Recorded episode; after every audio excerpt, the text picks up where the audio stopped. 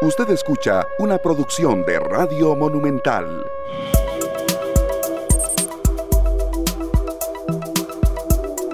Las 3 con 37 minutos estamos en esta tarde acá deseando que tengan un día maravilloso. Iniciamos con las lluvias ya de nuevo de camino al trabajo. Nos encontramos un clima no muy pesado las lluvias, pero sí ya nos anuncian de que el fin de semana tenemos que cargar paraguas, como siempre, ya en la época lluviosa nos toca estar siempre atentos a estas situaciones del clima. Acá estamos Luzania Víquez y Sergio Castro, esperando que este programa les traiga muy buenas ideas para tomar mejores decisiones. Buenas tardes, Luzania. Buenas tardes a Glenn Montero en los controles también. Muy buenas tardes, Sergio, eh, Glenn y bueno, a todos los amigos oyentes. Qué gusto que están con nosotros en esta tarde. Eh, nosotros felices de poder compartir con ustedes. Como bien lo decías, una tarde bastante lluviosa, al menos aquí por el sector de la Uruca. Yo vengo literalmente, Sergio, pasada por agua. Pero bueno, nada que un buen abrigo y un buen paraguas no puedan solucionar. Pero bueno, sobre todo venimos con mucha información, que es lo importante. Eh, bueno, muchísima información que vamos a ir compartiendo con ustedes a lo largo de esta tarde.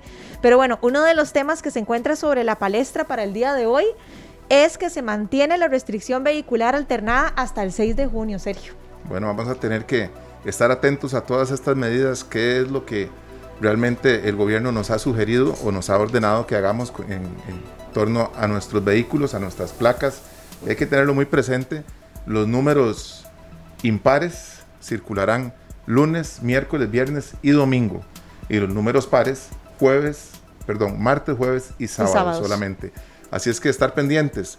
Eh, vamos a hacer una publicación, ¿verdad? Así es, queremos invitar a toda la gente que está en sintonía y que nos puedan también acompañar a través de nuestra red social en Canal 2 Costa Rica para que opinen, porque queremos saber qué piensan ustedes. ¿Están o no están de acuerdo con esta restricción vehicular eh, alternada hasta el 6 de junio?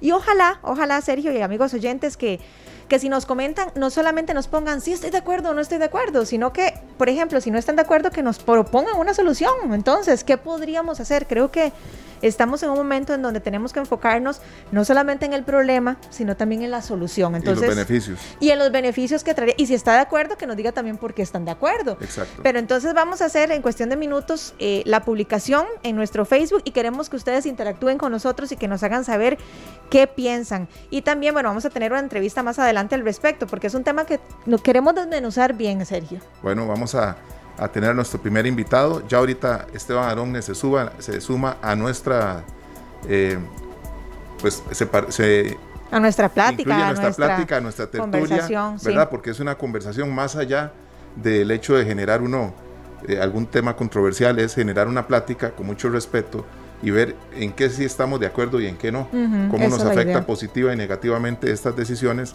que pensábamos que se acababan esta semana y para eso tenemos a nuestro primer invitado, que es don Arturo Rosabal, vicepresidente de la Cámara de Comercio de Costa Rica, y con él vamos a ver qué es, cuál es la posición de los comerciantes, cómo siente él que esto afecta el comercio en general. Buenas tardes, don Arturo, bienvenido a Radio Monumental. Buenas tardes, ¿cómo están? Muchas gracias por atenderme la orden. Gracias a usted, don Arturo. Qué bueno que nos pudo eh, atender, porque es un tema que, como bien decíamos, queremos desmenuzar con usted. Claro. ¿Cuál es la posición de, la Cámara de Comercio? Bueno, la posición de la Cámara es que entendemos que, que, estamos en una situación bastante complicada a nivel de COVID en el país. Nosotros estamos en este momento enfrentando una tercera ola, la ola más grande que hemos vivido desde que inició la pandemia hace más de 14 meses. Eh, lamentablemente la situación a nivel de saturación hospitalaria no ha disminuido y eso nos obliga a todos los costarricenses a tomar medidas, a asumir con mayor con mayor fuerza la responsabilidad que nos corresponde y parte de esas medidas este incluye que se mantengan estas estas condiciones de restricción vehicular por siete días más. En la Cámara y en representación de todo el sector comercio nosotros comprendemos que a causa de la situación estas medidas o esta prolongación durante siete días está justificada. Sin embargo, también este, somos conscientes y espero que el gobierno sea consciente de que esto tiene y seguirá teniendo implicaciones importantes sobre la actividad económica del país y especialmente sobre la actividad de los comerciantes. Así es, eh, don Arturo. ¿Cuáles son, podríamos hablar de los diferentes comercios? A ver, estamos hablando de que el país en términos generales está sufriendo las repercusiones de la pandemia, ¿verdad? Por el cierre de, los diferentes comercios, valga la redundancia. Pero desde su punto de vista en la Cámara, ¿cuáles son las áreas o, los comercios que han visto una repercusión más eh, sonada o más fuerte por estos cierres? Eh, por estos cierres de las últimas dos semanas, o usted dice en general desde que se dio inicio a la pandemia? No, por estas últimas dos semanas. Bueno, por estas últimas dos semanas ha sido bastante generalizado este la disminución en las ventas en todos los que son los comercios de venta de mercadería este al público especialmente todo lo que es pues ropa, electrodomésticos, por primera vez en ya muchos meses ferreterías se está experimentando una disminución en ventas al existir una movilidad mucho menor de personas, este inclusive a nivel de de algunos de algunos comercios que durante la pandemia se habían mantenido bastante estables porque se tratan de productos de primera necesidad, han sufrido también un impacto porque al existir menos movilidad, pues hay menos visitación de las personas a este tipo de negocios. Pero en general, pues todo el sector comercio se ha visto afectado en alguna forma. Don Arturo, ¿usted eh, siente que hay un acompañamiento del gobierno con algunas medidas de apoyo para algún sector del comercio? Porque hemos visto, eh, por ejemplo, lo que son restaurantes, bares, con las restricciones que hay ahora con un 25%, eh, que es lo que se les autoriza para la mm. capacidad de sus establecimientos, pues habrá negocios que, al igual que en las otras cierres, decidieron ya no abrir más o ver si, si reciben algún tipo de subvención, algún aporte del gobierno, alguna, no sé, algún beneficio que le den los bancos para poder soportar estos días que son tan difíciles, porque ningún bar y ningún restaurante puede abrir a medias. Tiene que encender sus equipos de cocina completos para poder atender ese 25% de personas que los va a visitar. Entonces, ¿usted ha percibido algún tipo de, de solidaridad de parte de los entes bancarios o del gobierno para el comercio en general? Vamos a ver, se lo voy desmenuzando. Bueno, en primer lugar, el tema de los restaurantes del aforo es el 50%, el 25% es para bares únicamente.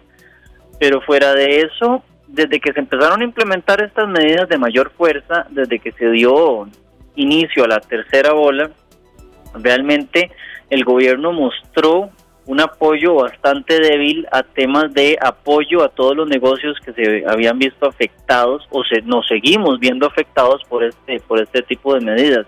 Imagínese usted que a finales del primer trimestre de este año se venció una de las medidas que en alguna forma estaban ayudando más a los a los negocios a poderse mantener en vida sin tener que despedir a muchas personas y era el tema de la reducción de jornadas laborales. Lamentablemente en primera instancia únicamente se logró extender durante tres meses más para el sector turismo, cosa que nosotros celebramos y nos parece muy bien porque eso es parte del comercio y una parte del comercio que se vio afectado en gran medida pero quedó totalmente excluido todos los demás negocios del comercio, incluidos restaurantes, tiendas y demás. Luego de hacer una, una, una gran presión, logramos que este, ese, esa, e, e, eso se, se extendiera a restaurantes.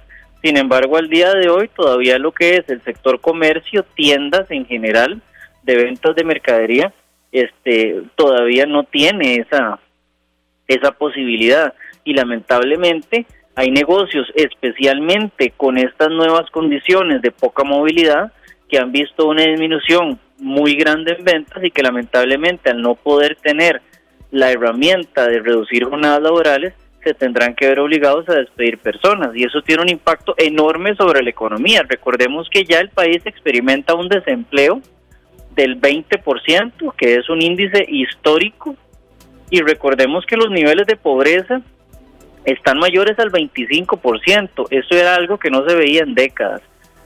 Y yo entiendo que se habla mucho de los indicadores a nivel de contagios y de los indicadores a nivel de muertes y de los indicadores a nivel a nivel de capacidad hospitalaria. Esos indicadores son importantes, estamos en pandemia y comprendemos la situación y es bastante lamentable. Pero es importante que la gente no se le olvide que hay otros indicadores que también son muy importantes, como lo que son desempleo y pobreza, que lamentablemente no han mejorado.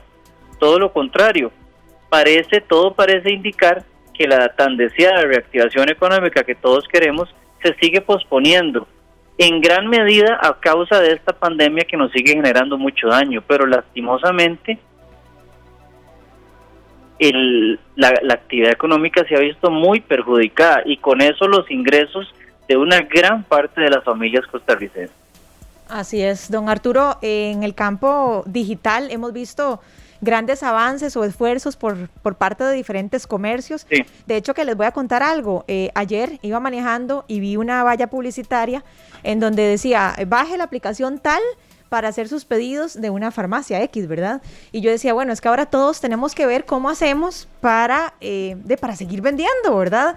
en el caso del área digital, ¿Cuál ha sido el comportamiento en términos generales de los diferentes comercios en nuestro país? ¿Es algo que nos ha costado o usted cree que ya vamos sobre ruedas? ¿Cuál ha sido el comportamiento?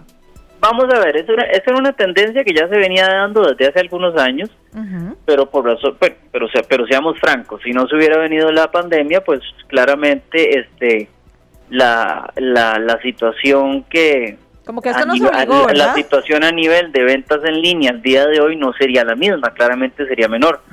Muchos negocios, especialmente medianos y grandes, que tienen muchas facilidades para poder implementar este tipo de medidas, pues lo lograron hacer en relativamente corto plazo.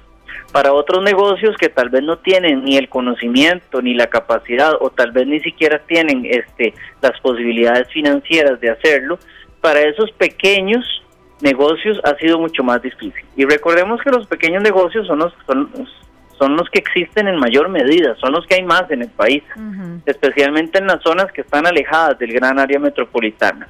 En ese aspecto, pues nosotros como Cámara de Comercio le hemos brindado una serie de herramientas de manera gratuita a todos esos pequeños, medianos y micronegocios para que tengan la posibilidad de poder ser parte de este nuevo sistema de ventas por medio de, de ventas en línea, que es el futuro. Lo que pasa es que lastimosamente algunos han avanzado muy bien y lo han hecho maravilloso y, va a permanecer porque es una tendencia de compra que va a permanecer para los próximos años, aunque se termine la pandemia pronto. Para otros ha sido muy difícil. Entonces, en ese aspecto sí necesitamos que no solamente de parte de las cámaras, sino en general, inclusive también de parte del gobierno, que haya un mayor apoyo para para brindárselo especialmente a esos micro y pequeñas, medianas empresas que hoy en día no tienen esa capacidad para lograrlo. Don Arturo, este, bueno, vemos las empresas y toda esta situación complicadísima y se juntan varias situaciones que tienen que ver precisamente con las escuelas, colegios y demás. Ahí adentro hay eh, empresarios también, grandes, pequeños, que atienden sodas. Eh, cerca a las, a las escuelas y colegios hay librerías, bazares y demás pero también hay una parte de la población que se dedica al transporte de estudiantes. Entonces, todos estos cierres, en, la medida en la que avanzan, eh, van afectando a, familias en las que uno se dedica a una cosa y el otro a otra, que puede ser que ambos estén sin trabajo en estos momentos. Se ve eh, una ola, digamos, después, para después de estas restricciones, de nuevos emprendimientos. ¿Ustedes consideran que hay una posibilidad grande para que esos pequeños empresarios que surgen en la informalidad, el gobierno los acompañe y les pueda ayudar para que tengan ya una, un lugar eh, claro dentro de la sociedad y que puedan trabajar en orden sin que les vayan a cerrar el negocio vendiendo sándwiches o empanadas o qué sé yo, repostería y que le han estado, como decimos los ticos, pulseando durísimo porque estas restricciones afectan directamente a los transportistas, ¿verdad? Y y que puedan realmente unirse a la fuerza comercial del país. Yo creo que usted acaba de pegar en el clavo. Fíjese usted que este lastimosamente a causa de esta pandemia, no solamente este los sectores que usted acaba de mencionar, sino muchísimos otros se han visto altamente perjudicados y eso ha provocado que mucha gente se haya quedado en el tiempo sin empleo. Ahora, los ticos, como usted bien menciona, somos pulseadores y la gente este se la juega y ve de, de qué manera puede generar algún ingreso para poderle poner comida en la mesa a sus familias. Entonces, ¿qué es lo que ha estado pasando?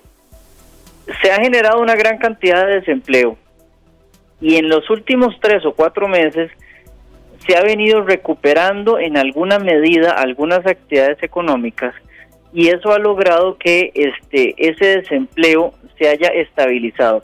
Sin embargo, los nuevos empleos que se están generando se están generando en la informalidad.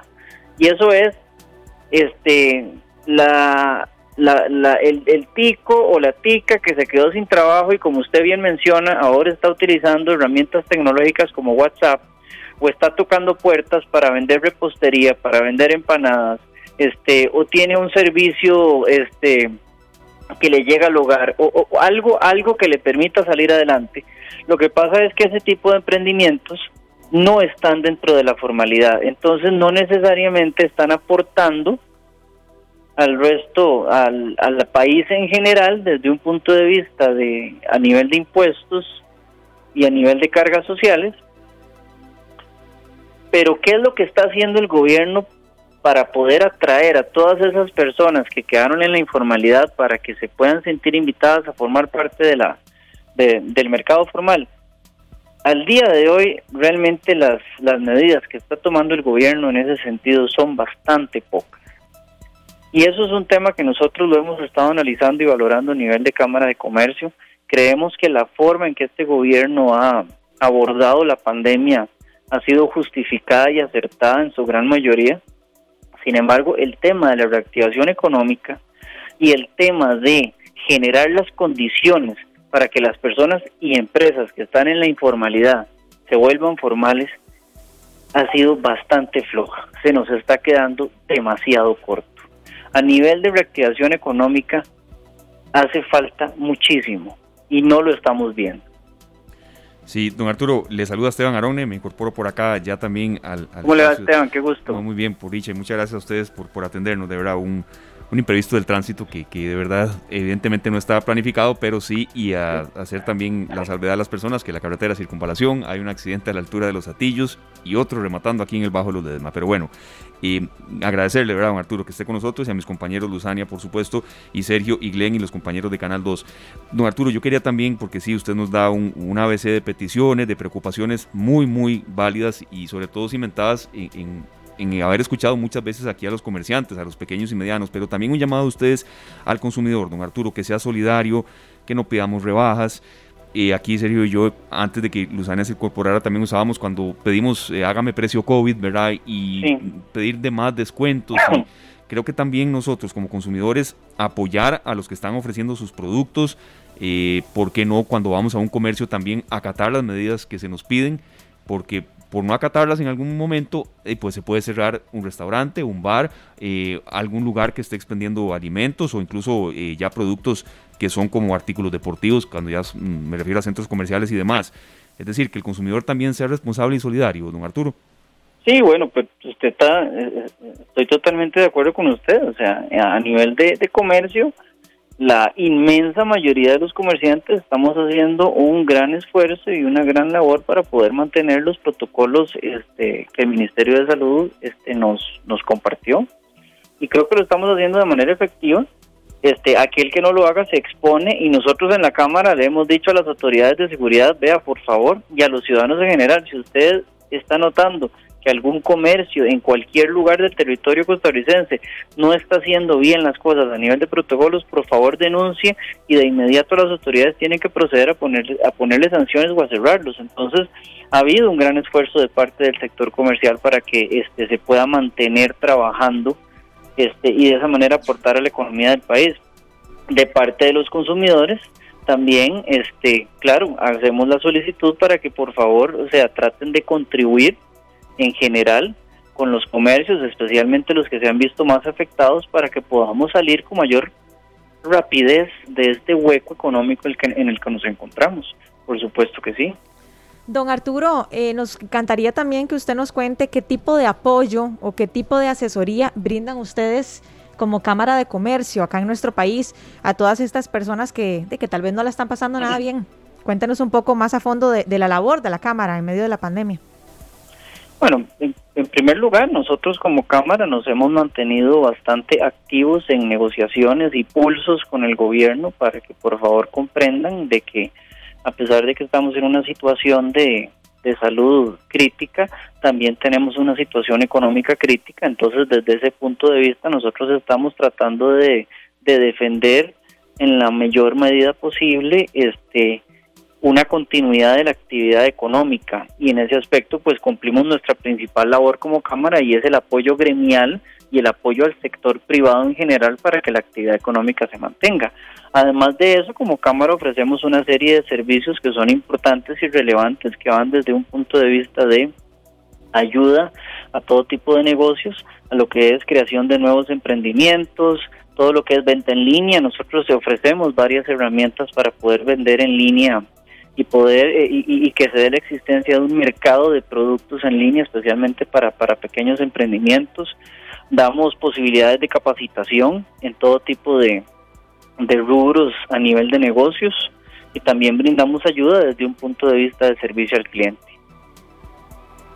Bueno, nosotros eh, vemos esta, todas estas iniciativas y todo esto muy importante para los comerciantes y viene pues ahora una noticia que surge en un día en el que uno no espera otra noticia de estas. Dice que se aprueba otro aumento en, las gasolinas. Sí.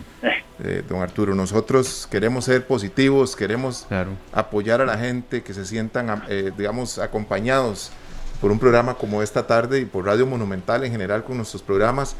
Pero cómo mantenerse uno eh, discreto en, sus forma, en su forma de pensar y, mantenerse sereno cuando en realidad nos afecta a todos. Qué bueno que Sergio toca este tema. Yo estoy dolida. La semana pasada fui a echar gasolina y tuve que gastar como 7 mil pesos más de lo que usualmente gasto. Un amigo que llena el carro con 35 mil colones y, lo llena una vez a la semana para trabajar toda la semana. Eh, en cuestión de meses, ahora tiene que pagar 42 mil colones. Por eso, es que sí, es terrible. Entonces, 7 mil pesos semanales, 7 mil colones semanales. Hay gente que dice, bueno, no es mucho. Bueno, vaya con 7 mil colones menos al supermercado. Por supuesto. En ese aspecto. Semanal. Fíjese usted que este, este año 2021 tiene una peculiaridad que es que, que lo hace algo diferente este al año 2020 que fue digamos que el año más característico de la pandemia. Y es que en este año 2021 a nivel mundial muchos de los principales mercados o los más importantes se han venido levantando paulatinamente. Y eso ha provocado que este muchos de los precios de los principales insumos y materias primas en el mundo hayan venido incrementando de manera acelerada. Sobre esos temas realmente nosotros como país y al ser una economía tan pequeña realmente tenemos poco poco control. Todo lo que es petróleo, fletes marítimos, cobre, aluminio, todo eso está creciendo de una manera estrepitosa. Entonces, ¿qué es lo que hace uno? Vamos a ver, primero se lo voy a decir, uno como empresario, uno como comerciante, ¿qué es lo que hace uno? Pues uno trata en la medida de lo posible para mantenerse dentro de la competitividad, de no trasladarle en mayor medida estos incrementos a nivel generalizado de costos a los clientes. ¿Y cómo logra mantener un nivel de rentabilidad aceptable? Bueno, de ahí socándose la faja. Exactamente lo mismo tiene que hacer el gobierno.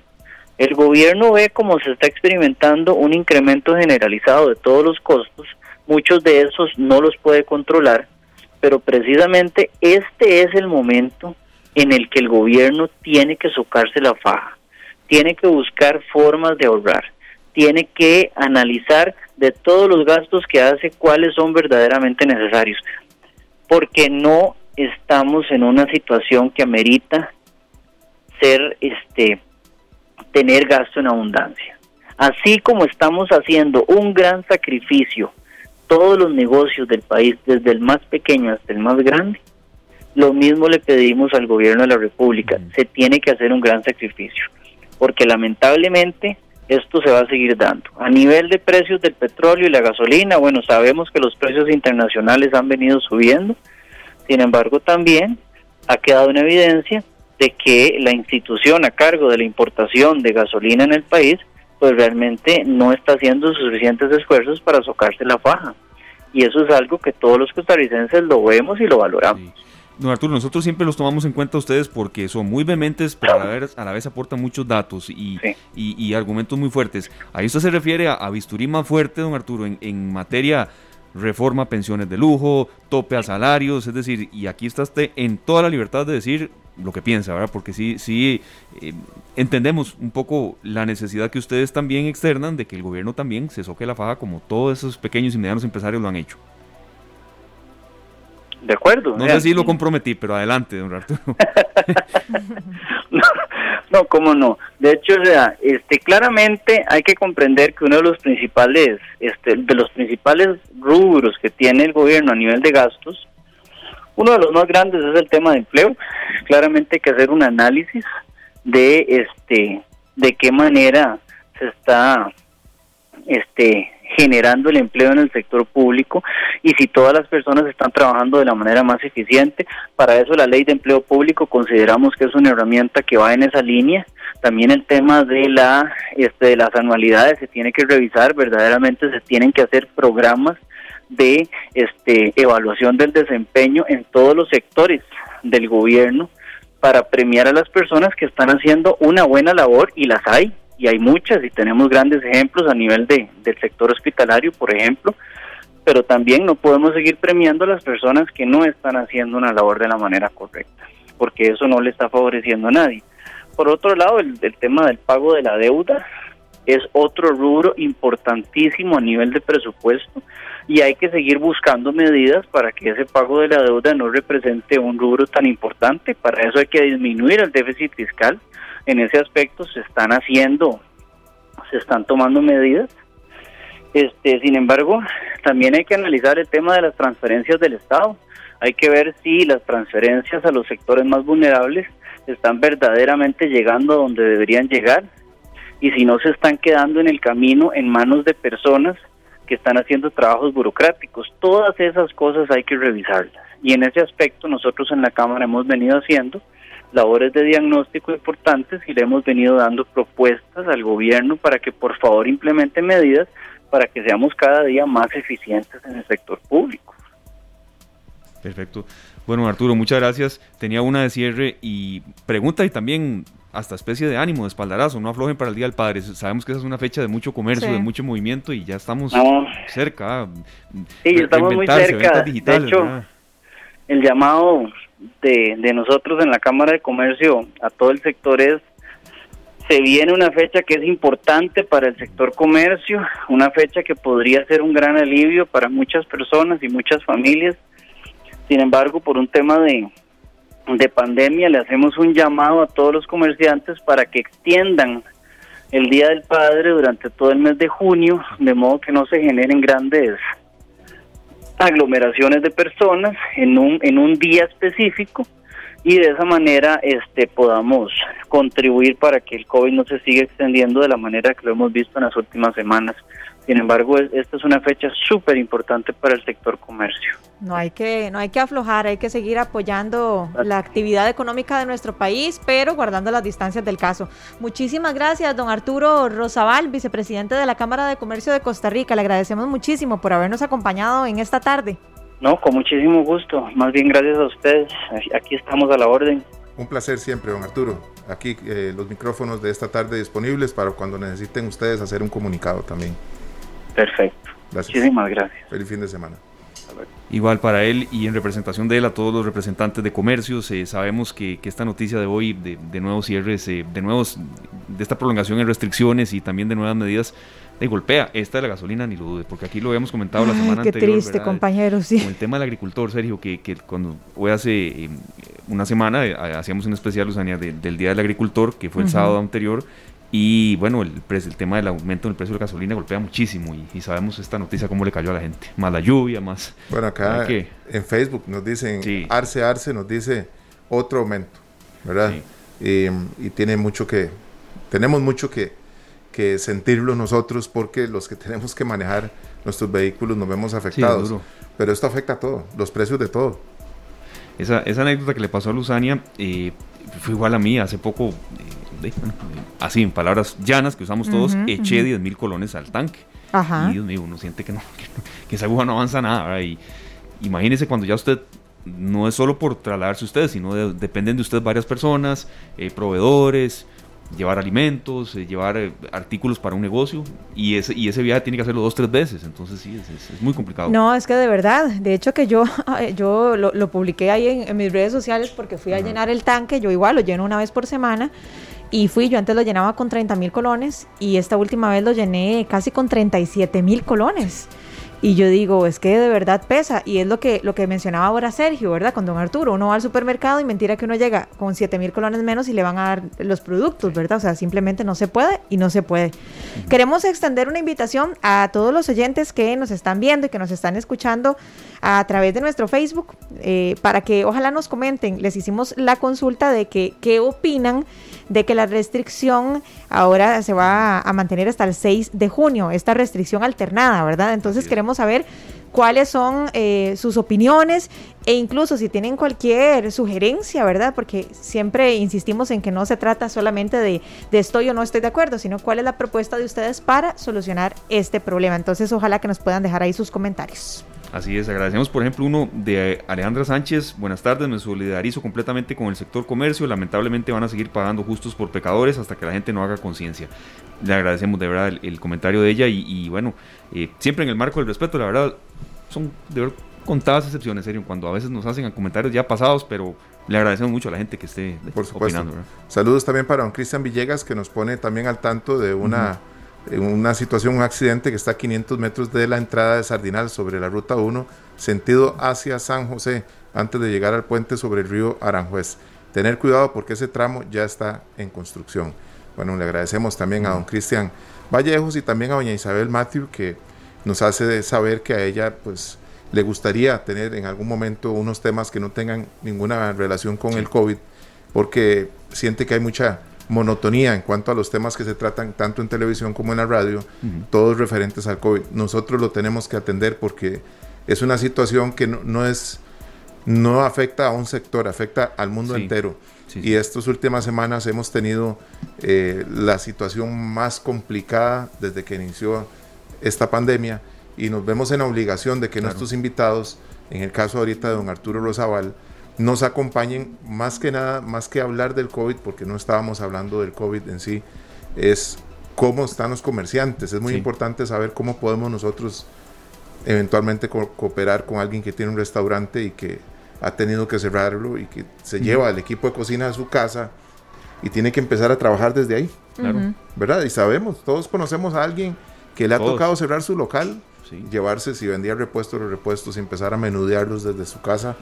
Eh, es muy importante, pero igual... Ahora, lo, respetamos muchísimo y también queremos eh, aprovechar los micrófonos de esta tarde para decirles que la idea es no enfocarnos en el COVID, sino en hablar también en las oportunidades que genera el COVID para muchas personas. Bueno, yo hasta esta semana me integro con ustedes, compañeros, pero bueno, ustedes bien claro me, me dijeron, me, me comunicaron de que hay espacios eh, periódicamente que ustedes brindan a emprendedores, por ejemplo. Eso me parece valiosísimo porque son emprendedores que surgieron justamente en medio de una pandemia. Entonces, se trata, insistimos, no solamente de enfocarnos en COVID, COVID, COVID, COVID, sino también las oportunidades y los retos que representa esta pandemia para muchísimas personas. Como decía Einstein, a veces la crisis muestra lo mejor de los seres humanos. Ahí nos damos cuenta de cuán fuertes podemos ser. Entonces, eh, ni sabíamos qué, qué fortalezas teníamos. Teníamos esa fuerza. Entonces, yo creo que también en esta tarde nos vamos a dar la a la tarea de, también buscar diferentes enfoques, eh, pero sí, es un tema de opinión pública que obviamente no podemos dejar del todo de lado. Así es, así, así vamos a estar siempre nosotros pendientes. Son las 4 y 11 minutos de la tarde, vamos a nuestra primera pausa comercial y enseguida regresamos con más de esta tarde. Las 4 con 21 de la tarde, aquí tenemos a Playing for Change, esta misma organización o esta fundación que se dedica a grabar canciones con varios artistas alrededor del mundo. En esta ocasión, la, más conocida de ellas en esta versión de Chan Chan, canción de Don, vamos a ver, Compay Segundo, es Omar Portuondo, una gran artista cubana que formó parte de aquel gran documental que logró posicionar en el mundo de la música y de la música cubana a estos grandes del son cubano, de los boleros y demás como Omar Aportondo, Ibrahim Ferrer, Rubén González, Compay Segundo, eh, tantos, eh, Eliades Ochoa, tantos artistas que lograron la fama ya cuando eran muy grandes compañeros. Bueno, pero suena riquísimo. Está, eso estábamos hablando ahora fuera de micrófono. De hecho, que yo le pregunté a Sergio, Sergio, eso es un son, porque es que es un sabor como tan, tan rico, tan sabroso y además está cargado de mucha sensualidad. Es una de sus características principales del son. Delicioso suena. Esta sí, de verdad, son, son eh, ritmos que, que no, no, cualquiera baila. Estábamos mencionando un poco, ¿verdad? Cualquiera puede hacerlo, pero tal vez hacerlo bien. Sí, ahí está el secreto. Uno se mueve, que el uno lo haga bien es otra cosa, ¿verdad? bueno, Playing for Change es, es, esta organización de la cual escuchamos ayer, Stand By Me. Hoy abrimos el programa con la versión de ellos, eh, la versión de What a Wonderful World, versión original. La versión original es de Louis Armstrong pero está llena de niños, una canción con un coro precioso, viajan por África y, unos sitios maravillosos. Hay que ver los, los, los videos de ellos para darse cuenta, porque debajo de cada intérprete aparece el nombre y el lugar desde donde lo están grabando. Entonces eso nos genera esta sensación que necesitamos ahora de ver que la música, el arte, pero más que eso, las cosas buenas no tienen límites. Qué bonito, qué bonito que abajo aparezca entonces el nombre y de dónde, en dónde, lo están grabando. Exacto. Muy bien. Pueden irlo viendo ahí, Omar Aportuando, entonces ahí dice si está en Cuba o si está en Miami, en Nueva York, y hay otro artista eh, monitoreándose, tocando la guitarra y tal vez está en África, y hay otro en Nueva York, y así logran hacer una sola grabación y salen estos trabajos que podemos escucharlo, ¿verdad? no son músicos que están todos en un solo estudio. ¿Cómo lo encontramos? Entonces, Playing for Change. Playing for Change. Ok, vamos a, a estoquearlos entonces. muy interesante. Sí. Porque no crea, en algunas ocasiones eh, pues van pidiendo más eh, interpretaciones de estos artistas en Facebook Live o oyentes que, comparten la música aquí, que sobre todo Sergio Castro selecciona. Son las 4.23, gracias a todos por estar con nosotros, mucha precaución en carretera, los queremos como siempre decimos como oyentes y no como noticias, y hablando de noticias, es hora propicia también para escuchar a nuestro compañero Juan Enrique Soto, un avance de Noticias Monumental. Sabemos que son algunas noticias que nadie quiere escuchar, pero bueno, hay que darlas. Juan Enrique, bienvenido y a cuidarse mucho. Muchísimas gracias de verdad por estar con nosotros. Bienvenido. ¿Qué tal? Muy buenas tardes a Esteban, Sergio, Luzania y a las personas que sintonizan eh, esta tarde a esta hora. Bueno, yo sé que hay noticias, Esteban, que a veces no queremos escuchar, pero bueno, son noticias que ocurren. Así es, son noticias que ocurren y bueno, yo me imagino que usted eh, está hablando sobre la aprobación que ha hecho la Autoridad Reguladora de los Servicios Públicos, ARECEP, y es que tenemos información sobre este tema porque ARECEP ha aprobado un sexto aumento consecutivo en el precio de las gasolinas. Hace eh, unos días hablábamos de la solicitud que había planteado Recope, ¿verdad? Bueno, Hoy ha sido aprobado este sexto aumento consecutivo en el precio de las gasolinas y es que eh, resolvió esta solicitud la, la, Autoridad Reguladora de los Servicios Públicos, ARECEP, y está dando como resultado un aumento de 22 colones por litro en la gasolina super y 21 colones en la regular. en el caso del diésel, el incremento será de 34 colones. Vamos a escuchar al intendente de energía de ARECEP, Mario Mora, quien confirmó el visto bueno a esta solicitud planteada, este ajuste en las tarifas planteada previamente por la refinadora costarricense de petróleo Recopi. Esta tarde. La autoridad reguladora, una vez completado el trámite de consulta pública, aprobó el ajuste extraordinario de combustibles presentado por Recope correspondiente al mes de mayo. Los precios internacionales de los productos terminados que importa Costa Rica mantienen una tendencia al alza producto de presiones por el lado de la demanda, siendo esta la variable que explica mayoritariamente el aumento de los precios internos, aunque también influye el aumento en el tipo de cambio. Esta tarde. Bien, escuchábamos entonces al intendente de energía Mario Mora sobre este esta aprobación que ha hecho Recope eh, más bien ARECEP a la solicitud planteada por Recope de aumento en el precio de las gasolinas. Con este ajuste aprobado, el litro de super pasará a costar 730 colones, el de regular 710 colones y el de diésel 587 colones. Estas nuevas tarifas se aplicarán, por supuesto, un día después de su publicación en el diario oficial La Gaceta, pues para que todos se preparen, preparen el bolsillo, porque ha aprobado Arecep la solicitud de aumento que ha hecho Recope. Entre otros temas, compañeros, hoy tuvimos pues una conferencia de prensa bastante amplia en el que el, gobierno eh, confirmó la ampliación de las medidas de restricción vehicular hasta el 6 de junio por placas par e impar de forma intermitente o, de forma alternada más bien hasta el 6 de junio y se reducen eh, los horarios de eh, operación en supermercados y licoreras. Vamos a escuchar al ministro de Salud Daniel Salas quien explicó que esta medida de reducir eh, el, horario de operación en, supermercados, mini super y licoreras responde a que se están generando aglomeraciones, es decir, la gente va y compra y en las afueras de esos establecimientos arman la fiesta. ¿Cómo es eso? Bueno, escuchemos al ministro de Salud. Esta tarde. Porque tenemos múltiples reportes en diferentes partes del país que lamentablemente, a pesar de que hemos llamado este, reiteradas veces a que hagamos un comportamiento adecuado en medio de la pandemia, hemos visto principalmente personas jóvenes que compran bebidas alcohólicas y se aglomeran alrededor de esos establecimientos para seguir tomando, incluso después de las 9, 10, 11 de la noche, este, incluso con escenas eh, un poco difíciles de controlar por parte de fuerza pública. Y esto, pues, como les indicaba anteriormente, se ha manifestado en diferentes partes del país. Así que haremos esta, esta medida para hacer o facilitar que no se sigan perpetuando ese tipo de situaciones que lamentablemente están también provocando infecciones. Esta tarde. Bien, y es que este viernes se registraron 2.180 casos nuevos de coronavirus y 33 muertes relacionadas a la enfermedad. Además, hay que recordar que 1.308 personas permanecen hospitalizadas por esta enfermedad, de las cuales 496 están en una unidad de cuidados intensivos. Vamos a regresar un momento al tema de la refinadora costarricense de petróleo y Recope, compañeros, y es que ha surgido una información de último momento, y es que eh, Recope ha informado que la cartera del Ministerio de Trabajo reconoció eh, o ya homologó la convención colectiva de Recope, reconociendo que existe una disminución de, en el costo por 23.525 millones en los próximos tres años. Esta homologación que ha aprobado el Ministerio de Trabajo de la nueva convención colectiva de Recope entra a regir entonces. Se había planteado eh, una eh, homologación y pues ha sido aprobada por parte del Ministerio de Trabajo la convención colectiva de eh, la refinadora costarricense de petróleo Recope, que bueno, surge o llega esta información de la homologación de su convención colectiva justamente cuando Areceba aprueba este sexto aumento consecutivo en el precio de los combustibles. Compañeros, ustedes tienen por supuesto muchísima más información y muchos más temas y muchísima más música también en esta tarde.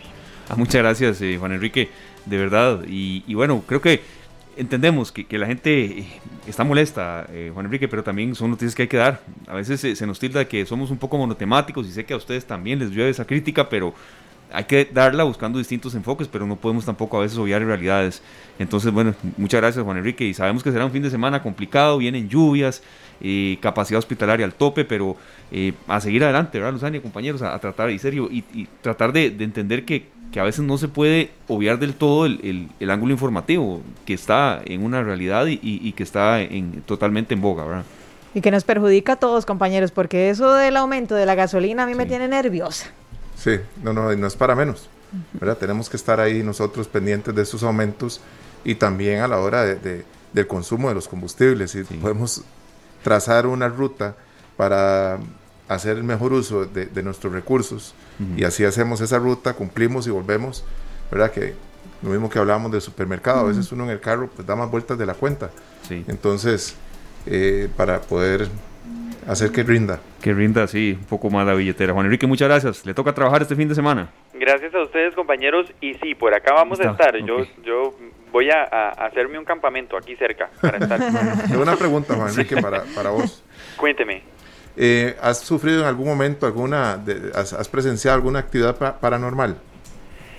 Bueno, este, a, a mí a cada rato, ¿En serio? Sí, sí, sí. Yo es que yo es que yo no sé si yo tengo algún sexto sentido por ahí, pero a mí a cada rato yo no sé, a veces veo sombras, a veces veo gente que me asusta, a veces veo cosas así. Bueno, qué interesante porque el tema que con el que seguimos en un rato tiene mucho que ver con eso. Quédese ahí con nosotros porque esto le va a interesar entonces, Juan Enrique. Voy a ponerles más volumen del que ya les ponemos aquí en la sala de redacción porque nosotros pasamos muy entretenidos con ustedes. Al rato una de esas historias es de las tuyas. muy amable, muchas gracias Juan Enrique, de verdad, y a todos los compañeros de Noticias Monumental por la información que nos dan siempre. Se viene una semana, por cierto, fuerte de información. Se acerca la convención del Partido Liberación Nacional, vienen debates, viene información muy actual, entonces también a cuidarse mucho de ellos. Así es, eh, vamos a ir a la pausa, pero al volver venimos a hablar un poco de cine, de la industria cinematográfica. Los compañeros de Nueva Cinema ya están preparados, hay atracciones, hay ofertas, hay promociones y también lo que me mencionaba eh, eh, los compañeros de, de Nueva Cinemas, ya no hay tanto fútbol este fin de semana, entonces hay otra opción ahí. Por dicha, diría yo, Sergio. Para los que estaban eh, ahí un poco tristes y llorando, ya tienen otra opción entonces. Así es. Le dijiste llorón, ¿verdad? no, no, no, no, para nada. Yo no, vengo aquí a ofender a nadie, pero yo sé que hay gente que está muy triste. No, no, pero, pero tendremos ahí a, a, Dani Zúñiga, gerente general de Nueva Cinemas, que nos va a dar un poco de información sobre atracciones, ofertas y demás. La industria del cine no se ha detenido. Ha sido duro para ellos, durísimo. Durísimo, sí. Pero ahí van adelante. Bueno, que nos cuente entonces todas las novedades, pero será después de esta pausa. Son las 4 de la tarde con 38 minutos. Muchísimas gracias por estar con nosotros y por continuar acá en esta tarde. Le abrimos la puerta a la industria cinematográfica de nuevo y por supuesto está ya con nosotros y bueno, todos los compañeros de Nova Cinemas y hoy le toca a el gerente general, la cabeza de Nova Cinemas, don Dani Zúñiga, que esté con nosotros. Muy complacidos, don Dani, sabemos que es una época distinta, que es una época fuerte, complicada, pero nunca se han detenido ustedes.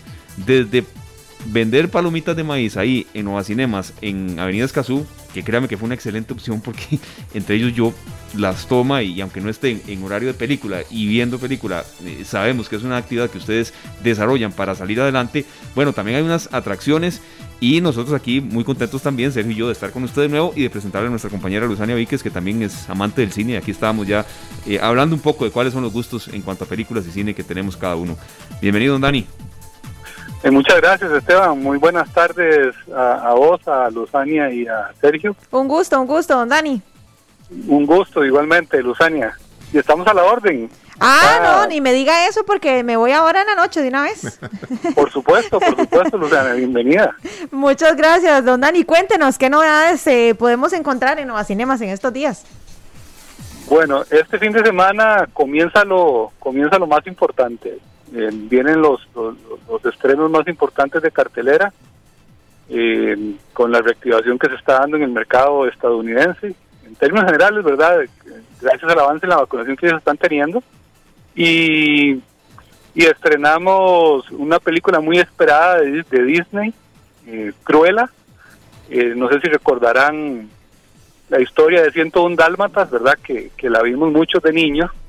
Pues ahora este estamos estrenando Cruella, que es la, un poquito la historia de, la villana de la película, o la que aparece la villana en la, película, protagonizada por, por una, artista muy reconocida, eh, una actriz muy reconocida, Emma Stone, y, la película está espectacular, súper recomendada, ya solo el la banda sonora de la película vale la pena eh, ir a verla y Don Dani, ¿es como para toda la familia o es más como para niños o para...? Es para toda, es para toda la familia, tiene recomendación de, mayores de 12 y niños acompañados de, un adulto. Okay. Eh, y la verdad que la van a disfrutar, la van a disfrutar muchísimo. Es un estilo de filmación muy distinto eh, al que estamos generalmente acostumbrados, pero siempre dentro del, de la magia que, reviste los, los grandes estrenos de Disney.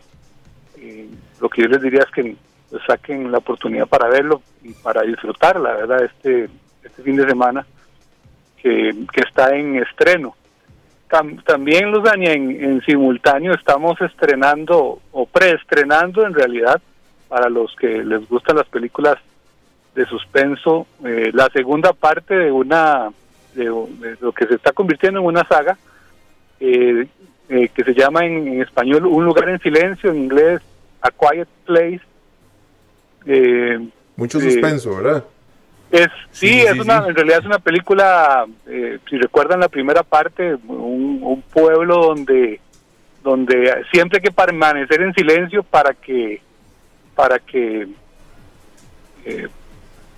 salvar la vida no les, no les voy a contar más la verdad que la película está muy interesante Eh, me parece que en una de estas de plataformas en streaming está la, la, primera parte y, pues esta ya es la segunda parte de la película. Está muy bien calificada por la crítica, este, le están dando una calificación de 91%, lo ah, cual es muy, alto para una para una película.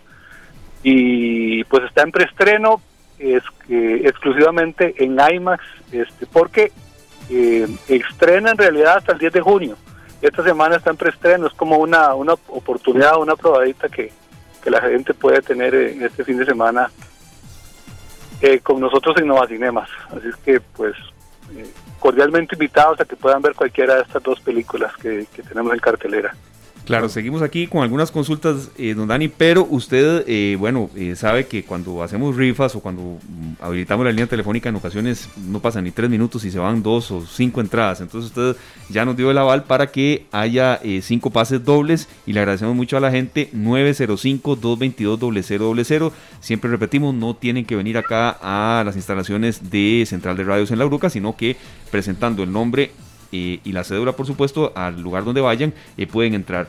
Vea, ya está sonando Dani aquí, nuestro compañero Glenn no me deja mentir, y la luz roja tampoco. 905-222-0000 son cinco entradas dobles. Don Serio, usted, al igual que a mí, un poco menos a Luzania, pero el tema de conjuro, suspenso, Anabel tiene como mucha aceptación, a la gente le gusta ir. Compañeros, a mí me da mucho susto. Yo es que ni con Chucky lo lograba, imagínense ustedes. es que hay un tema ahí, ¿verdad? Que nosotros tenemos que, que abordar hoy porque el próximo fin de semana hay una invitación especial, Dani, que tiene que ver con todos estos, eh, pues, todas estas actividades que a muchos les han sucedido y que necesitan saber si es que solo a ellos. Ahora nuestro compañero Juan Enrique Soto de Noticias decía que él ve sombras, que él siente que a veces lo están siguiendo. Entonces queremos saber qué es lo que hay el próximo fin de semana en Nova Cinemas para los amantes de toda esta actividad paranormal. Sí, gracias Sergio. Curiosamente, este, aprovechando también el estreno la próxima semana de la película El Conjuro 3, que también es un, título muy esperado, pero eh, que no tiene relación con lo que voy a, lo que les voy a contar. Tenemos una conferencia eh, de temas paranormales eh, que la hemos denominado los secretos o los, los expedientes secretos Warren que la va a impartir eh, Chris McKinnell. Él es el nieto de Ed eh, y Lorraine Warren, que son los que están eh, detrás de los de los estudios y, análisis de efectos paranormales, detrás de, la muñeca de Anabel y, pues él es el, el, único nieto sobreviviente de, de ellos y pues que tiene todo el conocimiento de, de los casos que sus abuelos este, les tocaron enfrentar y, pues eh, un poco de su enfoque es ayudar a las personas a, enfrentar estos estos casos eh, paranormales o estos eh, estas circunstancias de una forma positiva para que puedan pues salir adelante. Y, y pues bien que mal en Costa Rica hay mucho aficionado mucho interesado en estos temas y pues vamos a tener dos conferencias con él, una el sábado en, en, en en, en, Nueva Cinemas Curridabad, y otra el domingo en Nueva Cinemas en Alajuela. Eh, pueden conseguir las, las entradas en nuestro sitio web eh, eh, para pues este, escuchar la exposición de él y que él muestre pues los, los expedientes y un poco de lo que de lo que recopilaron sus, sus abuelos y lo que él ha recopilado a lo largo de la del tiempo eh, en casos de este tipo, paranormales. Sí, vea, Esa es la invitación. Claro, no, eh, Dani, y mencionamos también acá en, el corte comercial, cuando ya estábamos por, por, ingresar con este tema, que los fenómenos paranormales de verdad, bueno, existen, están documentados, pero también hay mucho análisis de expertos y, sobre todo de, temas también de, de que em, están documentados, fotografiados, y, creo que es un tema que, que incluso, como decía una de nuestras personas eh, que respetamos muchísimo, Isabel Matthew, bueno, son temas aparte que nos sacan un poco de lo que estamos viviendo y, hasta nos distraen, pero a la vez nos educan. Bueno, es que eh, tal vez algún día hemos sentido alguna cosa ahí en la casa o, en algún lugar y pensamos que es normal, pero no, tal vez es paranormal. Entonces es interesante tener esa información porque a los que nos gustan esos temas, o por lo menos nos atraen un poquito, sí, sí, sí. Eh, nos puede llegar a gustar más. Bueno, de los amantes de, esos temas de eventos paranormales ya tienen dos opciones para conocer más a fondo, entonces. La Ouija, todo eso. Ay, santo hay, Dios. hay, mucha gente que... Dani, ¿y a usted le ha pasado alguna vez algo que usted lo, lo eh, piense que es paranormal? Eh, pues sí, pero no paranormal como paranormal, pero siempre creo que como como seres espirituales, ¿verdad? Tenemos algún tipo de experiencia que, que, nos hace dudar, ¿verdad? O que nos, o que nos, nos da miedillo, ¿verdad? Y, pues siempre de una u otra manera hay interés o hay morbo detrás del tema y pues la idea de estas charlas es que las atienda alguien que, que tiene eh, un nivel de conocimiento y, fundamento a partir de lo que pues de lo que ha construido eh, con el legado que recibió de sus abuelos. Claro. Vean qué interesante. Ustedes saben qué me pasa a mi compañeros ahora que estábamos hablando de las actividades paranormales. Yo con 35 años de edad, o sea que ya no soy una niña, yo veo una película de miedo, de suspenso y yo me tapo los ojos. Pero, el, pero no dejas de verla. No, pero exacto. Entonces me tapo los ojos. Es que solamente ahorita los que están viéndonos por Canal 2, digamos, yo me tapo los ojos para que don Dani se lo imagine. Digamos, me pongo la, la mano en la cara, en el rostro, pero abro los dos dedillos. Entonces veo por ahí. Entonces, entonces. mi esposo se muere de la risa y me dice, es que no entiendo, o sea, no entiendo, igual, igual estás medio viendo, entonces, pero yo le digo que es algo como psicológico, yo siento que este es como mi mecanismo de protección. Sí, claro. Qué raro, ¿verdad? Pero entonces imagínese. pareciera que, queremos que no queremos ver, pero sí queremos ver. Exactamente. con sí, con sa. Pero bueno, no, cuando vaya a ver esas películas que tienen Nueva Cinemas, voy a tener que irme bien acompañada entonces. Bueno, bueno con, con, un lugar en silencio es un, buen pretexto para, para comenzar. Para, para, todos nuestros amigos, ya nosotros en nuestra publicación, en nuestra transmisión en Canal 2 Costa Rica, ya copiamos ahí el link. de Nova Cinemas para que ingresen, hagan sus reservaciones y también averigüen sobre toda la cartelera. Muchísimas gracias, Dani, de verdad. Y como le decíamos, ya Esteban, Sí, claro, adelante. Me gustaría aclarar un tema que nos que nos han manifestado en redes, porque creo que hay un hay una alguna confusión al respecto y es con el, el, la facilidad de circular con entrada de cine. Ajá, claro. Eh, no, no y creo que, que, es muy válido, este, porque usted vos mencionabas ahora que, que este fin de semana no hay fútbol. Eh, bueno, y, bueno, va a estar lluvioso también, entonces probablemente se va a dificultar más este, salir. Entonces, eh, nada más recordarle eh, a la gente que, que pueden asistir al cine independientemente de que tengan o no restricción, porque con, con su entrada pueden circular, independientemente si su vehículo es par o es impar eh, cuando realizan la compra en nuestro sitio web, reciben eh, por correo electrónico eh, el comprobante de esa compra y ese comprobante es suficiente para que puedan circular. Incluso no tienen que imprimirlo, pueden mostrarlo, pueden pueden cargarlo en su en su equipo dispositivo móvil y este eso les va a permitir circular sin ningún inconveniente. Ay, qué bueno que, es una, una variable muy importante. No para saltarse la restricción, claro, no, es para que asista y disfrute del cine Sí, pero si, tiene la entrada no va a tener ningún inconveniente. Qué, qué bien eso. Sí, yo no yo desconocía eso, la verdad, compañeros, pero, qué bueno saberlo. Que la tenga, a ver, a mano, como decía usted, Sergio, en ocasiones que, que, si usted tendrá la carta de restricción, pero si la dejó en el lugar de trabajo, en la casa, de nada le sirve. Entonces sí, creo que es muy válido eso, Dani, porque la gente... Eh, creo que hasta lo desconoce en, algunos casos, entonces no va y no compra y no, y no va al cine y puede hasta distraerse. Sí, totalmente. Y no tiene que imprimirla, ¿verdad?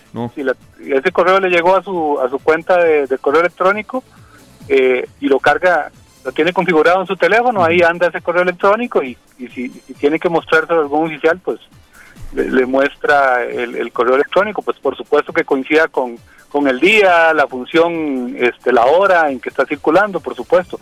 Nosotros hemos tomado la previsión en, en Nova Cinemas de que todas nuestras funciones terminen entre 30 y 45 minutos antes de las 9 de la noche para que la gente tenga espacio suficiente para para regresar a su a su domicilio sin ningún inconveniente. Porque la restricción nocturna sí esa este hay que respetarla. Claro. Y Dani, no voy a bajar yo de lado del tema de la felicitación. Por supuesto, ya nos dijeron acá, sí, y claro que mañana hay fútbol, mañana hay fútbol, es de la Champions League. Nos referíamos a la final de la Champions League, por cierto, un señor partido, pero nos referíamos al fútbol nacional. Y las felicidades a usted, Dani, porque yo me quedé en la 30, usted llegó como mi compañero Sergio a la 30. Un poco atropellado, pero, pero llegamos. Llegamos despeinados, pero felices. Así es. Así es. Muchas gracias, Dani, de verdad. Muchísimo gusto, Esteban, Sergio y Luzania. Un gusto saludarlos. Gracias, Dani. Estamos para servirles. Nos vemos en estos días, muy amable. Bueno, compañeros, ya tenemos aquí a los ganadores, entonces. Tarararán. La próxima vez vamos a poner ahí un efecto de, platillos, así, para generar nerviosismo. Ah, no, eso está parecido, eso está parecido.